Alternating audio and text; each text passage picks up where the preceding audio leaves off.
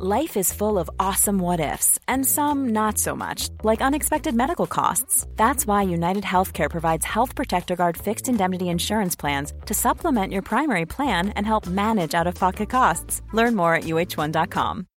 Millions of people have lost weight with personalized plans from Noom, like Evan, who can't stand salads and still lost 50 pounds. Salads, generally, for most people, are the easy button, right? For me, that wasn't an option. I never really was a salad guy. That's just not who I am. But Noom worked for me. Get your personalized plan today at Noom.com. Real Noom user compensated to provide their story. In four weeks, the typical Noom user can expect to lose one to two pounds per week. Individual results may vary. Vous vous demandez à quoi ressemble la vie d'un critique de cinéma? Découvrez l'horrible vérité dans chaque épisode de la Réu d'écran large, avec les discussions, les débats et les engueulades de l'équipe. Bon, on va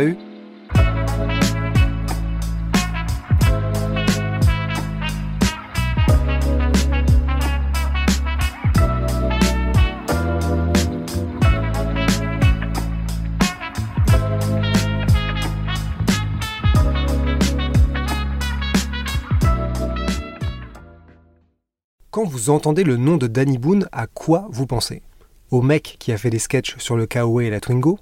À l'acteur nommé deux fois, oui deux fois au César Ou à l'homme qui a explosé les records avec Bienvenue chez les Ch'tis, deuxième plus gros succès de tous les temps au box-office français derrière Titanic dans tous les cas, quand on pense à Danny Boone, on pense forcément à l'argent, à la gloire et au succès, mais il ne faut pas oublier les échecs parce que, bah, comme tout le monde, il peut se prendre des gamelles. Et en 2023, il s'en est pris une jolie avec son film La vie pour de vrai. Si vous n'en avez jamais entendu parler, bah c'est normal, hein. le film a été un petit échec ou plutôt un énorme flop vu la carrière de Danny Boone.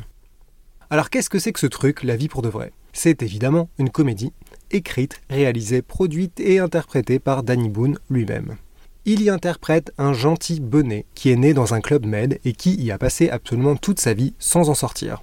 Jusqu'au jour où il décide de tout quitter pour retrouver son amour d'enfance. Il débarque donc à Paris où il squatte chez son demi-frère, joué évidemment par Cadmerade. Et comme Cadmerade a évidemment envie de se débarrasser de cet abruti, il demande à sa copine, jouée par Charlotte Gainsbourg, de se faire passer pour ce fameux amour d'enfance. Oui, oui, c'est une intrigue de théâtre de boulevard, et oui, c'est archi nul, on en a parlé sur écran large, mais ça n'est pas le sujet aujourd'hui. Sorti le 19 avril 2023, La vie pour de vrai a attiré 800 000 spectateurs. Alors vous allez me dire c'est un beau score, et franchement vous avez un peu raison. Parce que dans l'absolu, plein de films français rêveraient d'attirer 800 000 personnes dans les salles de cinéma. À titre de comparaison, même pas 100 000 entrées pour cet été-là, un film que personne n'a vu avec Marina Foïs. 100 000 entrées et quelques pour Les Complices avec François Damiens et Juste ciel avec Valérie Bonneton. Moins de 500 000 entrées pour Un homme heureux avec Catherine Fro. Et moins de 700 000 entrées pour 10 jours encore sans maman avec Franck Dubosc. Donc ouais, 800 000 entrées pour Danny Boone, franchement, ça passe. Sauf que Danny Boone est hors catégorie. Donc, il mérite d'être comparé à la seule chose comparable, c'est-à-dire lui-même. C'est rapide, hein, puisque La vie pour de vrai marque son pire score en tant que réalisateur.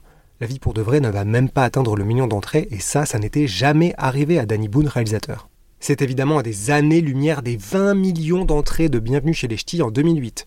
Mais en fait, c'est également loin de tous ces autres films. La Ch'ti de famille, 5 millions d'entrées. Red Dingue, 4 millions d'entrées. Superchondriac, 5 millions d'entrées. Rien à déclarer, 8 millions d'entrées. Et même pour son premier film, La Maison du Bonheur, qu'on a tous oublié, il avait attiré plus d'un million de spectateurs en salle. Et je ne compte pas 8 Rues de l'Humanité sorties sur Netflix, parce que impossible de le comparer niveau box-office. Absolument tous les compteurs de la vie pour de vrai ont été dans le rouge, notamment les deux plus importants, le démarrage au box-office et le bouche à oreille qui permet au film de rester en salle aussi longtemps que possible le démarrage de la vie pour de vrai a été très tiède. En première semaine, il a attiré environ 423 000 spectateurs en salle, et c'est un score minuscule comparé à quasiment tous les précédents films de Danny Boone, qui faisaient 1 voire 2 millions d'entrées sur la même période. La vie pour de vrai est pourtant sortie sur un peu plus de 700 écrans, soit un tout petit peu moins que ses précédents films qui étaient entre 800 et 1000 salles. Et ensuite, le public n'a clairement pas été intéressé comme le montre la chute de fréquentation moins 53% dès la deuxième semaine, plus de la moitié du public.